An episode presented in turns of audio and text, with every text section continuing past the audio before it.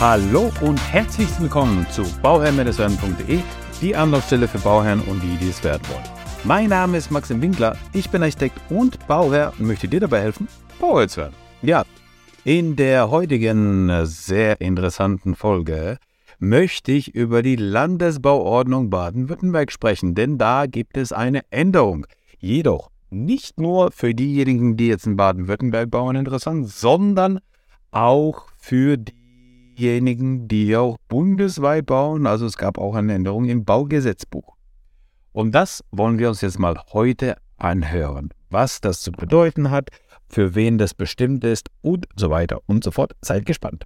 Also, worum geht es hier? Ähm, die Landesregierung, die grüne Landesregierung hat mit ihrem Klimapaket, ähm, kann man so sagen, mit dem Klimapaket ähm, seit Mitte Februar ein Gesetz rausgebracht, was ja einiges betrifft. PV-Anlagen, Heizungen und so weiter und so fort betroffen, aber auch die Landesbauordnung ist davon betroffen, denn das Thema der Nachverdichtung ähm, spielt hierbei eine Rolle. Und zum Thema der Nachverdichtung in diesem Zusammenhang wurde halt auch die Landesbauordnung ergänzt, ja, geändert, ergänzt. So ist es beispielsweise im Paragraph 5 ergangen. Ja, Paragraph 5 ist für die Absatzflächen. Ähm, da ist es nämlich so, dass eine Aufstockung, und jetzt zitiere ich die Landesbauordnung, eine Aufstockung um bis zu zwei Geschosse wird auf die Wandhöhe nicht angerechnet, wenn die Baugenehmigung oder die Kenntnisgabe für die Errichtung des Gebäudes mindestens fünf Jahre zurückliegt. So, was bedeutet das? Also, wir sind hier in Paragraph 5 der Abstandsflächen. Die Abstandsflächen regeln, welchen Abstand ich zum Nachbarn einhalten muss, damit ich da keine Probleme bekomme. So, und manchmal oder oftmals ist es halt so, also du hast ja mindestens 2,50 Meter zum, zum Nachbarn, den du einhalten musst. Oftmals hast du 3 Meter, 3,50 Meter, also 3 Meter hast du ganz oft eigentlich, ähm, weil die 3 Meter breite Garage da ihren Platz findet. Und ja, und, und damit ergibt sich dann aus der Wandhöhe, ergibt sich dann die Abstandsfläche zum Nachbarn, die man nachweisen muss.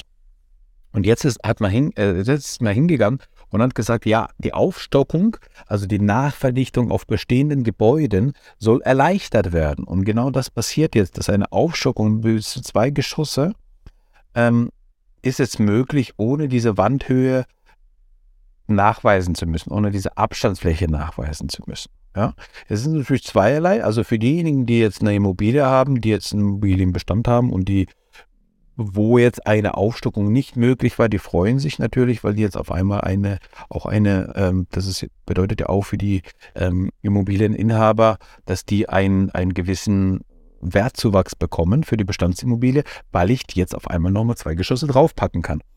Ähm, zum anderen bedeutet es jetzt für die Nachbarn natürlich, naja, jetzt kann der Nachbar da höher bauen und dann habe ich hier mehr Schatten auf meinem Grundstück und so weiter und so fort.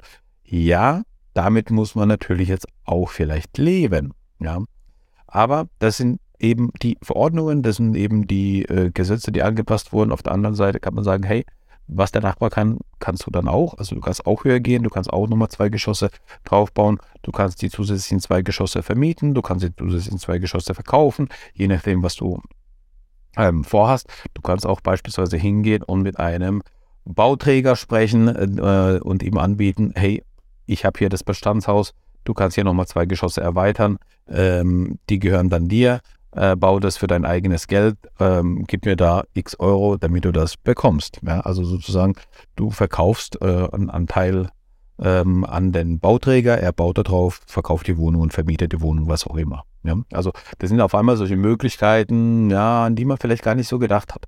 So, und ähm, eigentlich ist es eine ganz, ganz krasse Entscheidung und eigentlich ist es so eine ganz, ganz krasse, ähm, ähm, ja, ein ganz, ganz krasses Vorgehen, was hier passiert, weil wir damit eigentlich ähm, hingehen und sagen, okay, jetzt ist die, jetzt sind diese zwei Geschosse zulässig. Doch was bedeutet es? Gleichzeitig gibt es doch auch andere Auflagen, ähm, die wir erfüllen müssen, um beispielsweise aufzustocken. Und da wurde auch nämlich was geändert.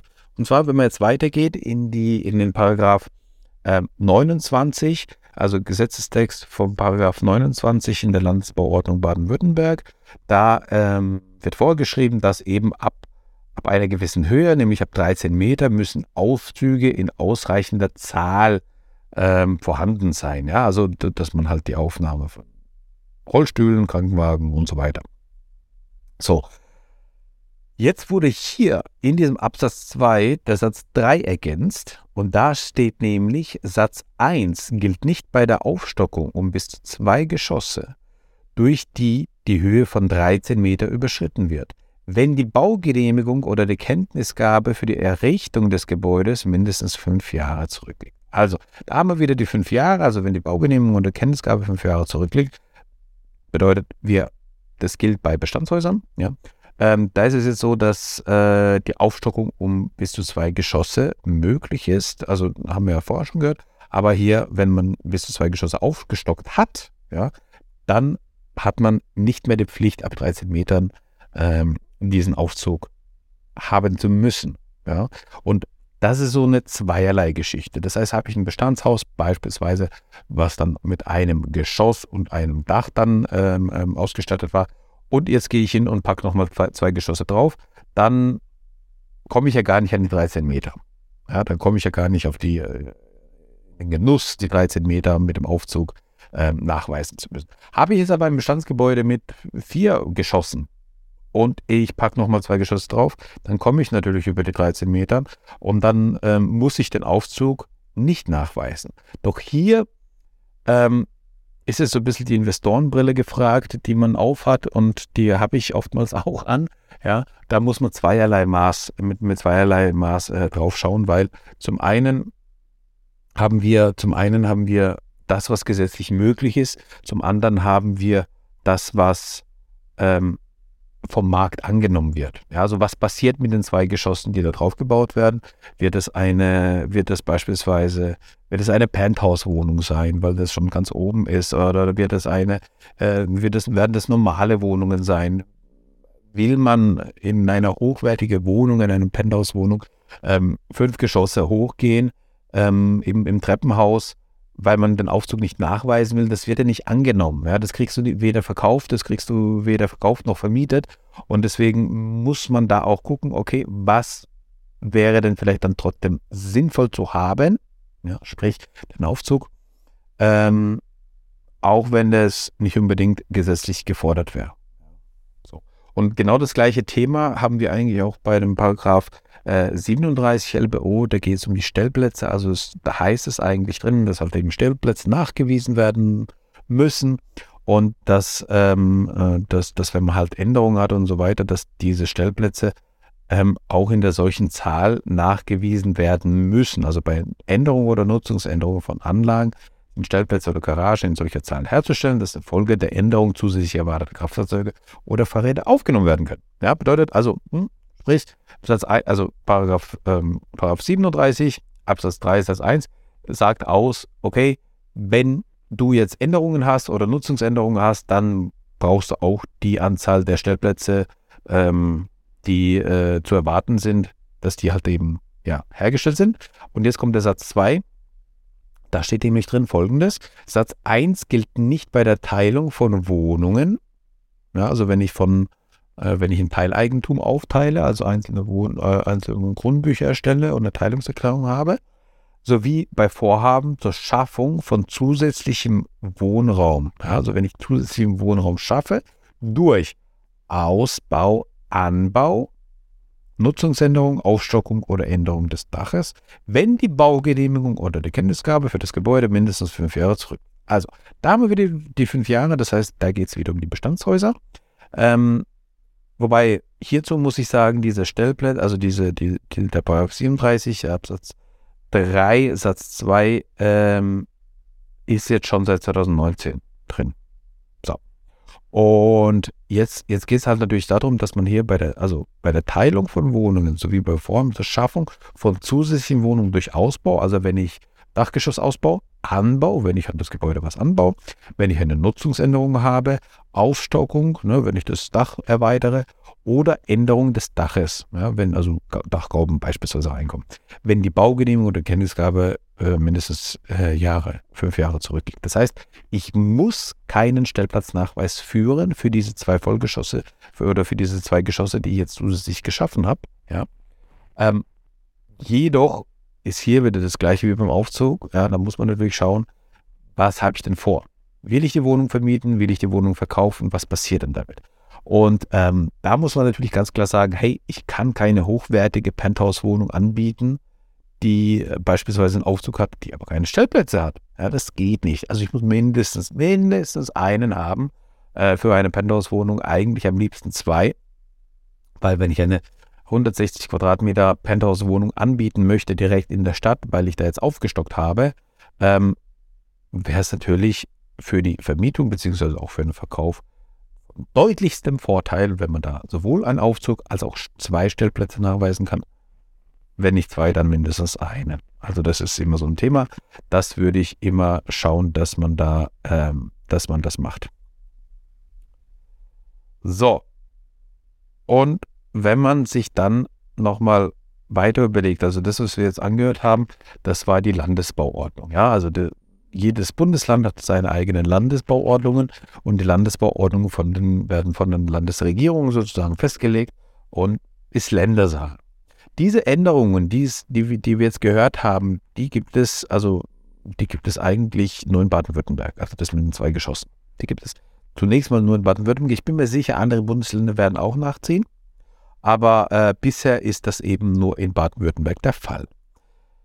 Das, was jetzt kommt, das ist das BauGB, das Baugesetzbuch. Ja? Also BauGB äh, ist bundesweit äh, gültig und hier gibt es in Paragraph 31 für die Ausnahmen und Befreiungen von ähm, Bebauungsplänen, weil das, was wir davor, davor gehört haben, ist ja eigentlich der Punkt, wo man sagt, okay, jetzt ist es möglich, zwei, zwei Geschosse nochmal aufzustocken.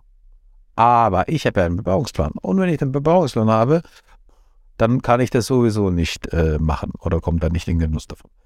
Jein. Ja, da ist, das ist ein klares Jein, was hier gemacht wird, was, was hier ausgesagt werden muss, weil es kommt hier drauf an, ähm, ob man in einem angespannten Wohnungsmarkt ist oder nicht. Ja, also wenn du einen Bebauungsplan hast und also zwei Sachen. Wenn du einen Bebauungsplan hast, der ist Asbach uralt, also richtig alt, dann kann es unter Umständen sein, dass man trotzdem noch hinbekommt, dass man da Geschoss aufstocken oder zwei Geschosse aufstocken kann, weil die Bebauungspläne so alt sind, dass da gar nicht so vieles festgelegt worden, wurde und dann man nach dem Paragraph 34 sich orientiert. Das kann unter Umständen sein. Aber wenn der Bebauungsplan 30, 40 Jahre alt ist oder jünger, ähm, sind die eigentlich schon so detailliert, dass da das schon eigentlich ausgeschlossen ist. Und dann greift aber ähm, Paragraph 31 Absatz 3 im Baugesetzbuch, da steht nämlich drin, in einem Gebiet mit einem angespannten Wohnungsmarkt, ja, das was Paragraph 201a bestimmt ist, kann mit Zustimmung der Gemeinde im, Einzelfall, im Einzelfall von den Festsetzungen des Bebauungsplans zugunsten des Wohnungsbaus befreit werden. Was bedeutet das? Ja, also wenn du jetzt in einem, wenn dein Bebauungsplan oder dein Flurstück ähm, in einem angespannten Wohnungsmarkt ist, ja, das wird definiert in Paragraph 201a. Ähm, dann kann mit Zustimmung der Gemeinde im Einzelfall von den Festsetzungen zugunsten des Wohnungsbaus befreit werden. Ja? Das heißt, wenn du dann planst, Wohnungs, also das sollte dann nicht Gewerbe sein, Wohnungsbau natürlich sein, ähm, im Einzelfall von im Einzelfall von Festsetzung eben ähm, kann man dann davon befreit werden. Ja, bedeutet, wenn da drin steht, Traufhöhe ist x Meter, dann kann unter Umständen mit Zustimmung der Gemeinde davon befreit werden. Ähm, jedoch steht hier weiter, äh, ist es auch hier unter Würdigung nachbarlicher Interessen mit den öffentlichen Belangen vereinbar ist. Ja. So, und das ist, das ist auch so eine Verweichlichung von dem Bebauungsplan. Da, äh, es ist gar, gar keine klare Aussage, so ist es, es ist nicht ganz eindeutig. Ähm, ja, aber es ist auch hier äh, festzuhalten, dass, dass, dass zumindest die Tendenz dahin geht und ich bin mir sicher, da wird es halt eben Urteile geben müssen die uns hier nochmal fortbringen. So, und dann gibt es nochmal den Gesetzestext von Paragraph 34 BauGB. Denn der Paragraph 34 BauGB ähm, regelt, dass dein Gebäude, wenn du keinen Bebauungsplan hast für dein Gebäude, dann muss es sich nach Paragraph 34 in die in die Eigenart der näheren Umgebung einfügen. So.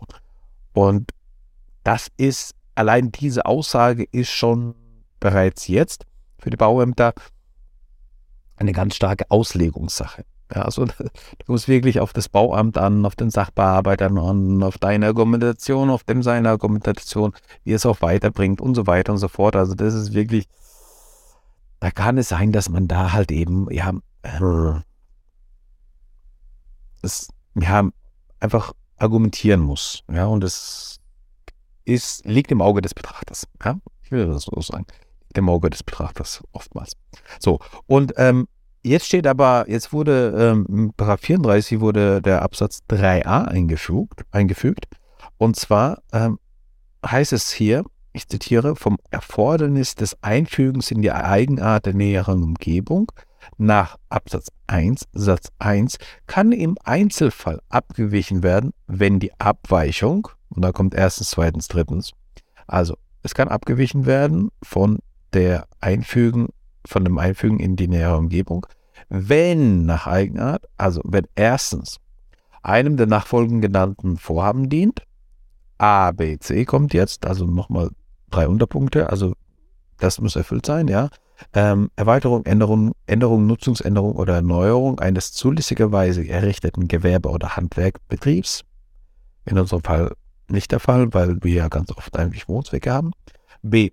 Äh, Erweiterung, Änderung oder Erneuerung eines zulässigerweise errichteten Wohnzwecken dienenden Gebäudes oder der Nutzungsänderung einer zulässigerweise errichteten baulichen Anlage zu Wohnzwecken, einschließlich einer erforderlichen Änderung oder Erneuerung.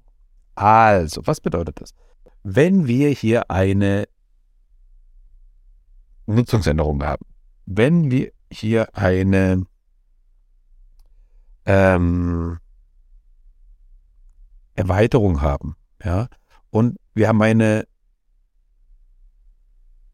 Nutzungsänderung einer baulichen Anlage. Also ist, egal, was es vorher war, ob das Gewerbe war, ob das nicht Gewerbe war, egal, was es vorher war, es wird zu Wohnzwecken umgenutzt, dann ist Daumen hoch.